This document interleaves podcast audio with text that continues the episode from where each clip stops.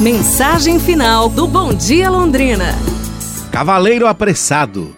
Uma vez um homem estava dormindo e, enquanto dormia, engoliu um animal venenoso que lhe ficou entalado em sua garganta.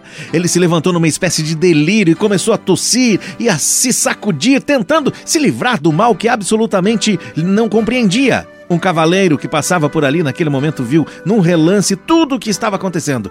Imediatamente ergueu o chicote e começou a açoitar o homem, golpeando sem piedade. O homem, meio enlouquecido, tentou gritar, pedindo que parasse, mas não conseguia fazer com que suas palavras saíssem. Enquanto se revirava, sempre recebia uma chuva de golpes implacáveis.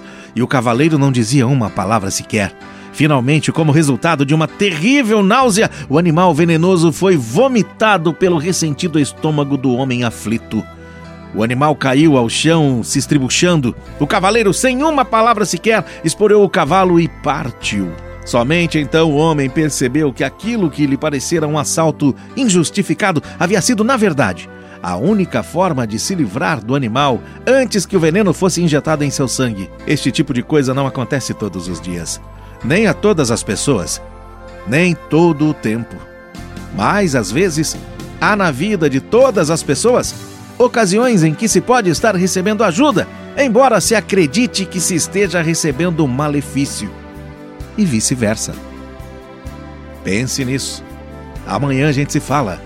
Um abraço, saúde e tudo de bom!